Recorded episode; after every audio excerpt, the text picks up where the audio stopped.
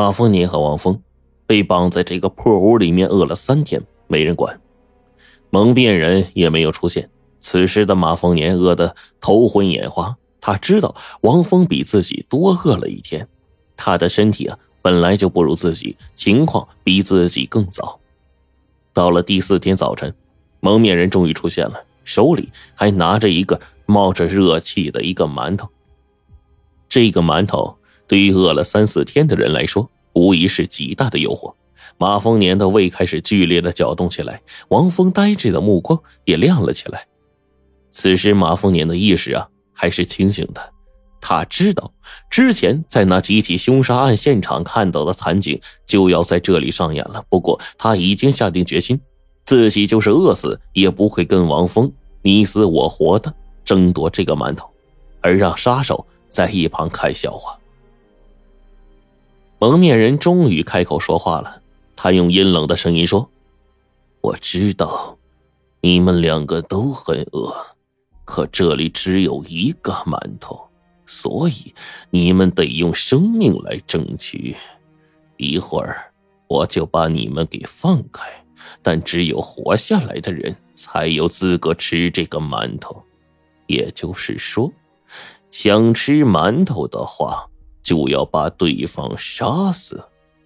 我可以提醒你们一下，对于处在极度饥饿下的人来说，有一件非常厉害的武器，那就是你们的牙。说完，蒙面人就给两个人松了绑。此时的王峰意识已经模糊，唯一的感觉就是饿，想要得到那个馒头的渴望，又让他身上多出了一丝力气。此时，马丰年用疑惑的眼神看着眼前的蒙面人。从他开口说话的时候，马丰年就觉得这口音熟悉呀。又仔细看他的眼神，他那举手投足间的姿势，感觉更加熟悉。最后，马丰年的目光落在那个馒头上，他的脑袋就像过电一样，一个人终于出现在他的脑海中。他不由得冲口而出：“二宝。”十五年前，马凤年还只是一个捕快。有一天，他交完差回家时候，路过了一个胡同口，看见胡同里面有两个乞丐在打架，一个是身体强壮的成年乞丐，一个是只有七八岁的小乞丐。当时啊，小乞丐被打得趴在地上，已经起不来了，但是他的双手还是紧紧地抱住了大乞丐，用牙齿狠狠地咬着大乞丐的脚脖子。大乞丐一边用脚拼命的踢小乞丐，一边狼吞虎咽的啃着一个馒头。那年是大灾之年，城里乞丐特别多。马丰年以为啊，这两个乞丐是在为争夺一个馒头在打架，便走上前呢，准备制止。那个大乞丐一看到捕快，使劲的甩开小乞丐就跑了。小乞丐挣扎着还想去追，可是没走两步就摔倒了。马丰年急忙想上前扶起那个小乞丐，可小乞丐却推开了他的手，向墙角爬去。马丰年这才注意到那里还躺着一个乞丐。小乞丐边哭边吃力的把那个乞丐搂进怀里，嘴里不停的喊着“爹爹”。他们俩是父子俩。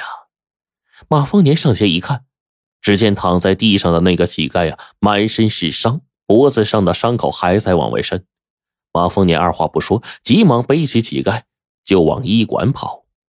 小乞丐在后面哭哭啼啼的就跟着，但是因为那个乞丐失血过多，最终没能抢救过来。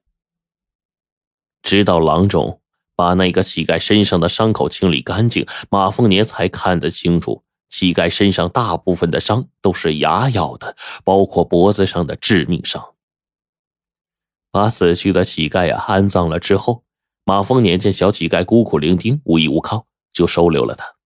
后来，马丰年从小乞丐的口中得知他的名字叫二宝，也知道了那天发生的事二宝的家在乡下，有一逃荒啊，他就跟父亲呢一路乞讨来了县城。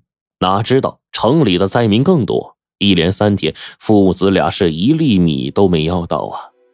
就在这两个人饿得头昏眼花的时候，一个穿着华丽的有钱人手里拿着一个馒头，问他们想不想吃。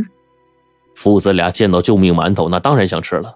可是有钱人说要吃馒头得跟他走。当时啊，爷俩以为遇到好心善人了，就跟他走了。那个有钱人把他们领到了一个偏僻的胡同，胡同里躺着一个饿得不行的乞丐。他一见有钱人手里的馒头，顿时两眼放光。这个时候，这有钱人就露出了他卑鄙的嘴脸。他说：“想要吃馒头，二宝的父亲必须和另一个乞丐打一架，谁赢了，谁才可以吃馒头。”二宝父亲本想拒绝，但是看到啊快饿得昏过去的二宝，也只能是咬牙答应了。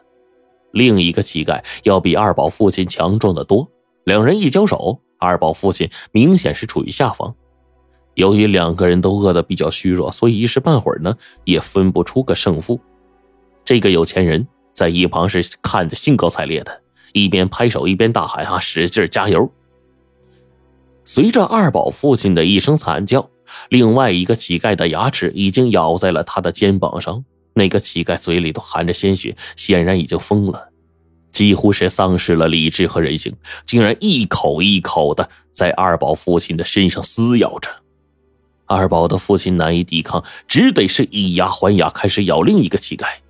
这时的场面不像是两个人在打斗，更像是两个野兽在恶斗。二宝父亲终于敌不过另外一个乞丐呀，渐渐的无力还口，最后咬红了眼的乞丐狠狠的就咬在了二宝父亲的脖子上。那个有钱人本想是用手中的馒头做诱饵，让两个乞丐打架，从中取乐。没想到，两个乞丐竟然打到了这种地步，眼看着就要出人命了，他急忙扔下了手中的馒头，跑了。那个打赢了的乞丐一看地上的馒头，就放开二宝的父亲，抓起馒头开始狼吞虎咽。从震惊中清醒过来的二宝不顾一切的扑上去厮打那个把父亲咬成重伤的乞丐。一个七八岁的孩子呀，哪是成年乞丐的对手啊？就在他要遭到乞丐毒打的时候，正好被路过的马丰年看见了。马丰年听完这个事儿之后，那是气得七窍生烟呐！没想到世间竟有如此可恶之人，仅仅是为了找乐子，竟然不顾别人的死活。马丰年向二宝保证，自己一定为他父亲报仇，一定把那个有钱人送进大狱。可是事情……远远没有马凤年想的那么简单。他通过走访调查查到了那个有钱人，可是当他把案情提交到知县那里，知县根本不理会。在那个大灾之年，几乎每天街上都会有乞丐死去，官府根本不会管。更何况那个有钱人和知县交情深厚，就凭着马丰年一个小小的捕快是没有任何办法的。马丰年知道二宝父亲的冤是伸不了了，所以对二宝就像亲生儿子一样对待。可是过了几个月，二宝竟然不辞而别，马丰年是到处找也没有找到，从此二宝了无音讯。